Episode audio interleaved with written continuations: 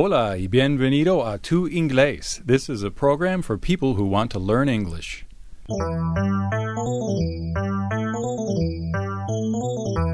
Me llamo Brian y vivo en los Estados Unidos, pero no soy tu profesor de inglés, no en absoluto.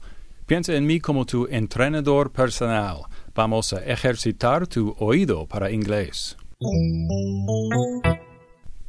¿Cómo está tu inglés? Yo estoy peleando con el español como siempre, pero me encanta aprender tu idioma, and it is a pleasure to help you with your English.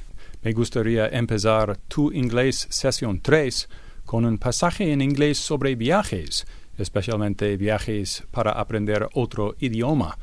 But first, let's practice some vocabulary and verbs that you will hear in the selection. Vamos a practicar de nuevo hoy con Cecile una buena estudiante de inglés que vive en México. Hi there, Cecile. Hello, Brian. Cecile, me gustaría conjugar algunos verbos contigo hoy, ¿ok? Hoy tenemos muchos verbos en el tiempo pasado, in the past tense. Here we go. Primero, ¿sabes el verbo ir en inglés? ¿Cómo se dice ir? To go. To go. Perfecto. ¿Y cómo se dice yo fui? I went. I went. That's right. And now, how about the verb viajar? To travel. To travel. Yes, so how do we say yo viajé? I traveled. I traveled. Y el verbo visitar, ¿cómo se dice visitar en inglés? Visit. To visit. Muy bien. So, how do you say we visited? How do you say that in Spanish? Visitamos. Okay. Ahora, ¿qué significa en inglés a mistake? A mistake. Un error. Yes. Entonces, ¿qué significa I made a mistake? ¿Qué significa eso en español? I made a mistake. Cometí un error. O me equivoqué. Yes, there are many ways to say I made a mistake in Spanish. En inglés también podemos decir I was wrong. I was wrong. Or I goofed up. Eso es más informal. I goofed up. Ok, continuamos. ¿Cómo se dice en inglés quedarse? To stay. To stay. Entonces, nos quedamos. ¿Cómo se dice eso en inglés? We stayed. We stayed. Very good. Ahora, el verbo querer. How do they say that in English? To want. To want. Yes.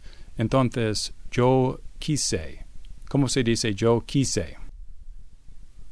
I wanted. I wanted. Yes, I wanted. Finalmente, Cecile, el verbo reír. ¿Cómo se dice reír en inglés? To laugh. To laugh. Excellent. Thank you, Cecile, again for your help. It was a pleasure. See you soon. Now let's listen to the selection in English. Y no te preocupes si no puedes entender todo. Recuerdas, la idea es ejercitar tu oído para inglés. Just relax and listen. Last May, I went to Spain for the first time. The primary reason for my trip was to learn about the region of Andalusia. But to tell you the truth, I really went so I could practice my Spanish. I made a mistake, however. I traveled with a tour group. Many of the people in the group were from the United States. They spoke only English. In addition, our tour guide only spoke to us in English. As a result, I did not have many opportunities to practice my Spanish. But I did see some beautiful places in Spain. For example, we visited the Alhambra, the beautiful Moorish palace outside Granada. We also visited many famous cathedrals in cities including Toledo. One day we tasted sherry in a sherry bodega in the town of Jerez. And we stayed a few days at the wonderful beach in Torremolinos. It was fun to visit these places in Spain, but my favorite memories of the trip were the moments when I spoke Spanish. Sometimes I made mistakes. For example, one night in a restaurant, I wanted to order cochinillo, roast suckling pig, but instead I asked the waiter for cuchillo, a knife. It was funny, and we both laughed at my mistake. One time in the cafeteria in the Prado Museum in Madrid, I wanted some butter, but I could not remember the word mantequilla. By mistake, I asked the waiter for maquillaje, makeup. I was quite embarrassed. But this is how we learn, by making mistakes. So the next time I go to Spain, I will travel alone, not with a group. And probably I will still make many mistakes in my Spanish, but I hope they will be new mistakes. Well, now it's time for That's English. En la selección previa, yo usé las palabras fun y funny. Son palabras muy similares, pero cada una de ellas tiene un significado algo distinto, pero importante del oído inglés. La palabra fun normalmente significa una actividad o situación divertida. Anteriormente dije, it was fun to visit these places in Spain. Fue divertido visitar estos lugares en España. Pero en inglés usamos la palabra funny principalmente si algo nos hace reír, if it makes us laugh. Por ejemplo, I just read a funny book.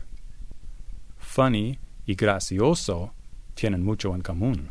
Bastante claro, ¿no? Desafortunadamente, hay otro significado de funny. En inglés, decimos funny también cuando algo es raro. Por ejemplo, I have a funny feeling about him. Tengo una sensación rara sobre él. O si algo extraño ocurre, se dice, That's funny. That's funny. Pero no quieres decir eso es gracioso. Ok, remember, fun significa divertido y funny significa gracioso o raro.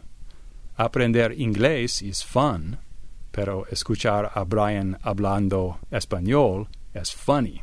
Es que mi pronunciación y gramática a menudo suenan funny. Just remember, it's funny if it makes you laugh or if it seems strange. That's English.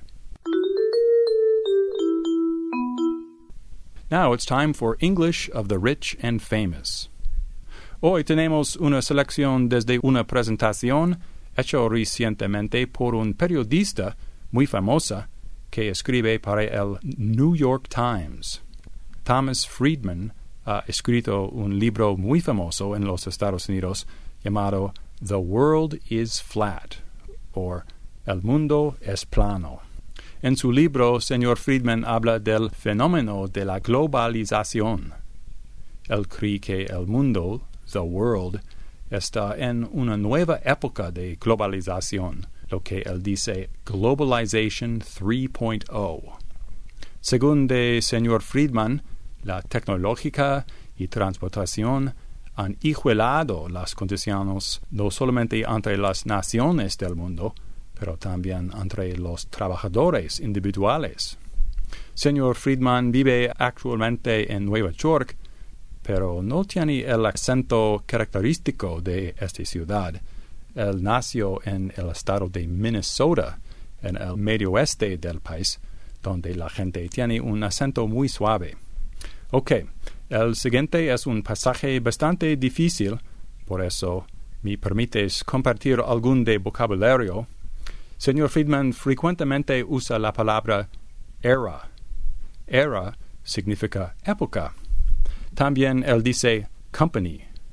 Company significa empresa o negocio.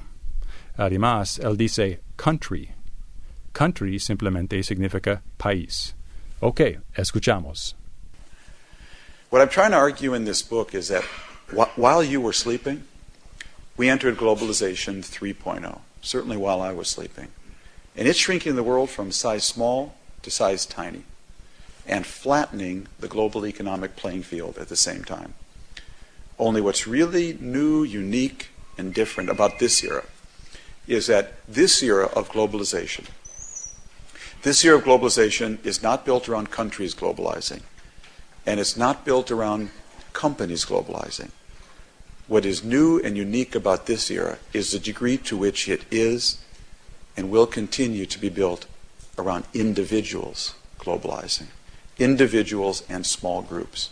That is, the new and unique thing about this era is the degree to which individuals and small groups can globalize themselves and increasingly must think of themselves globally and locate themselves globally. And pay attention.